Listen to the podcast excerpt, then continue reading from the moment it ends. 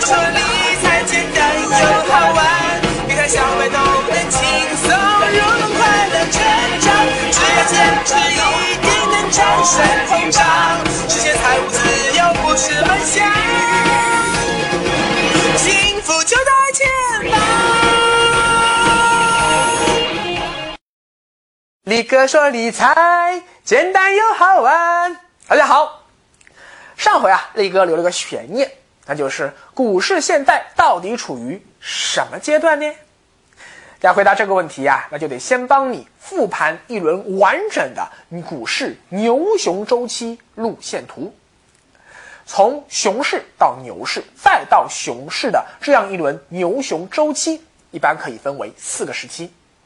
一是潜伏期，投资者已经从满怀希望走向了彻底绝望，这个时期也最长。这时啊，股票开户数量会锐减，证券交易所门口是门可罗雀。生活中很少有人会主动谈到股市，就算偶尔谈到股市，一般也没什么好脸色，因为都亏钱了嘛。在上一轮牛熊周期中啊，从2003年到2005年都处于潜伏期。二是醒悟期或者叫犹豫期，在上一轮牛市中，2006年可以被看成是醒悟期。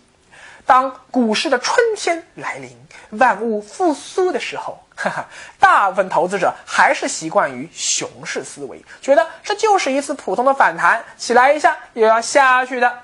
你要知道啊，熊市不反弹是一件非常非常危险的事情。许多人抄底抄在了半山腰，哪怕自以为是抄在了地板上，没想到下面还有地下室，地下室还分十八层。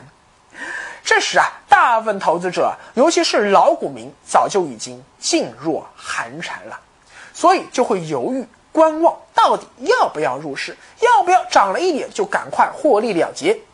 而那些没经历过熊市绞肉机的年轻新股民，却会不知者无畏，大胆买入，大胆持有。所以这段时间啊，经验丰富的老股民反而收益会不如啥都不懂的新股民，就是这个道理。等到所有老股民都幡然醒悟，发现这不是熊市中的大反弹，而是熊转牛的大反转时，牛市的高峰才真正到来。这就到了第三个时期了，成熟期或者叫狂热期。树上的果实已经成熟了，应该摘下果实饱餐一顿的时候。但是啊，因为持续的占权效应，让所有人都觉得股市上涨难道不是理所当然的事吗？投资者的心态一下子就从过去的过度悲观变成了过度乐观了。在这一时期啊，不管是新股民还是老股民，不管是高手还是菜鸟，都可以在股市中赚得盆满钵满。连目不识丁的老大妈和兜里只有几个零花钱的大学生，也都冲进股市里赚钱啦。而且那些卖房炒股，甚至把工厂卖了去找股票的情况，也是随处可见。而所谓的民间股神，这时候更是一抓一大把。而且一大批的伪价值投资者，这时候会突然冒出来鼓吹巴菲特的长期投资理念，要散户咬定青山不放松，死了都不卖。啊，以后有时间的话，力哥再和你好好聊聊这些狗屁民间股神坑死人不偿命的故事啊。在上一轮牛市中，二零零七年可以被看成是狂热期。一般来说啊，狂热期的时间最短，一般不超过一年。就像一个正常的人啊，怎么可能长期处于癫狂状态呢？那个是要翘辫子的好不好啊？虽然醒悟期和狂热期的股票都在上涨，但上涨的原因不一样。醒悟期的上涨叫价值回归，意思是啊，实际价值长期被人为低估的股票价格重新被人们发现了出来。啊，举例来说吧，一个实际价值一块钱的苹果，由于过去一直乏人问津，价格只能卖到五毛钱。但是，一夜之间，突然很多人发现，哎呦，这个苹果好便宜呀，大家都来抢，所以价格很快就重新回到了一块钱以上。在股市中判断这个苹果到底是卖贵了还是卖便宜了，最直观的一个指标叫做市净率。它是用股价去除以每股净资产，如果市净率小于一，就说明这个股票价格是明显被低估了，这叫破净股，跌破净值的股票。所以一般来说，醒悟期的一开始一定是这些破净的股票开始上涨。那么 A 股过去几年是哪些行业破净股最集中呢？啊，像钢铁、煤炭、化工、水泥、航运、机械工程，还有银行。前面那些个行业啊，都属于周期性行业。现在整个行业那个大环境不景气，所以破净我们都能理解。但银行哎，那可都是日进斗金的土豪啊！银行股这么便宜，没天理啊！所以刚刚过去的牛市第一轮集结号中，银行股就冲在了最前面，就是这个道理。而狂热期的上涨，则属于资产价格泡沫。明明这个苹果就只值一块钱，但因为刚刚从五毛钱快速涨到一块钱，价格翻了一倍，所有人都觉得说，哎，这个苹果价格应该还会继续涨价哦。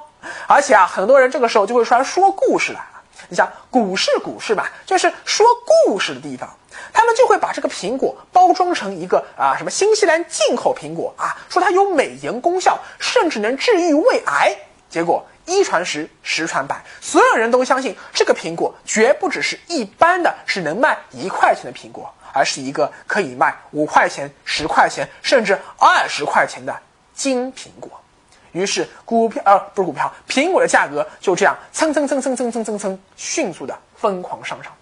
这部分虚高的价格就叫做泡沫。但是既然是泡沫嘛，就终究会有砰被。戳破的一天，如果农村老大妈和大学生，包括正在看视频的你这位理财小白，都能很轻松的在股市里大把赚钱的时候，当无知散户都相信股市将迎来黄金十年、一万点不是梦的时候，也就意味着牛市破灭的时间到了。没错啊，第四个时期就是幻灭期。但是幻想并不是一下子破灭的，就像周立波说的呀，散户的特点就是牛市来了不承认，熊市来了不相信。股市刚开始下跌的时候啊，许多人还是认为这只是牛市中途的休息啊，调整休息。等到股市继续下跌，自己眼看着已经套牢百分之二十、百分之三十的时候，哎，这时候心里虽然开始慌了啊，但又舍不得割肉了。等到你套牢百分之四十以上的时候，哦呦，这时候你开始真的怀疑是不是真的熊来了。但这时候更加舍不得割肉了。等套牢百分之五十、百分之六十的时候，那就彻底死猪不怕开水烫了。反正已经解套无望了，那就眼睛一闭，Let it go，Let it go。等到一年又一年过去后。当你偶然之间打开股票账户，发现你的股票依然处于套牢百分之七十、百分之八十，这辈子根本不可能再解套的时候，呵呵，哎，这时候你又发现，好像最近余额宝收益不错哦，好像 P2P 收益更高哦，你就下定决心把套牢多年的股票在低位割肉了，并且决定以后再也不去炒股票了。就像中石油从四十八元跌下来的时候，跌到三十元的时候，很多人都在喊着说抄底的时候到了；跌到二十元的时候，又有人说啊抄底。等跌破发行价十六元的时候，许多人想，哟，这下总算是跌到底了吧？可事实上还有一半可以跌呢。这就是发生在二零零八年股市里的故事啊，不对啊，不是故事，是事故。力哥说理财简单又好玩，跟着力哥走，理财不用愁。随后，中国股市再次进入了史上最长的一次潜伏期。等到一年又一年，你手上的中石油长期在十元以下运行，你觉得你这一辈子恐怕是解套无望了，所以就把中石油割肉了。以后，哎呦，没想到过了半年。中石油突然连续拉出了两个涨停板，这时候啊，你又开始纠结了呀。哎呦，是不是应该把 P2P 卖了去找股票呢？当你纠结啊纠结，犹豫啊犹豫，最后发现牛市真的来了，自己实在忍不住又冲进去买股票，并且也赚了一点钱。但因为你入市比较晚，感觉这钱没赚够，所以不肯收手。这时，熊市又来了。但这时呢，你又不相信熊市来了，于是你的财富再次被熊市绞肉机给绞得粉碎。这就是无数散户在一轮又一轮牛熊转换过程中，始终不赚钱，或者说赚到的点钱，最后都连本带利还给市场的原因所在。而现在，没错，我认为 A 股已经重新从漫长的潜伏期进入到了觉醒期。像力哥这样先知先觉的人啊，早就已经在股市里撒种布局了呀。而最近这几个月来的赚钱效应，也正在吸引越来越多过去从来没有炒过股票的人进入股市。不断新增的资金又会不断推高股价，股价的不断走高，反过来又会产生更强的赚钱示范效应，从而吸引更多的人把钱从银行、从债券、从余额宝、从 P2P、从房地产、从黄金、从四面八方涌入股市，让股价飞得更高。把泡沫吹得更大。换句话说，现在已经是到了最应该贪婪的时候了。股市每一次的回调都是布局长线投资的最佳时机。正所谓千金难买牛回头，过了这个店也就没有这个价了。当然。力哥的这个观点啊，虽然会鼓舞许多人，但反过来说也会遭到许多人的反对。他们会认为力哥也是个忽悠人进股市这台绞肉机的黑嘴。尤其是许多经济学家啊，他们能找出一大堆理由来证明说，现在和零六年、零七年大牛市那会儿不一样。当时中国 GDP 年年都是两位数增长，二零零七年其实是中国经济上一轮景气周期的一个顶点啊。那一年通货膨胀也非常厉害啊，力哥记得猪肉价格那会儿都飞天了呀。而现在呢，宏观经济说实话是每况愈下，政府不断下调经济增速目标。习大大所说的新常态，哎，说白了呀，就是让我们要接受经济增速下滑这样一个事实。你再加上房地产拐点的到来，以及地方债的去杠杆化，还有油价和 CPI 的持续走低，中国现在其实存在通缩风险啊。中国经济的转型也还没有完成，再加上美元持续走强，人民币还存在贬值风险，所以根据经济学教科书上的理论，现在压根就不具备展开新一轮大牛市的经济基础。可事实上，牛市的到来真的需要那么多理由吗？为什么受伤的总是我？到底我是做错了什么？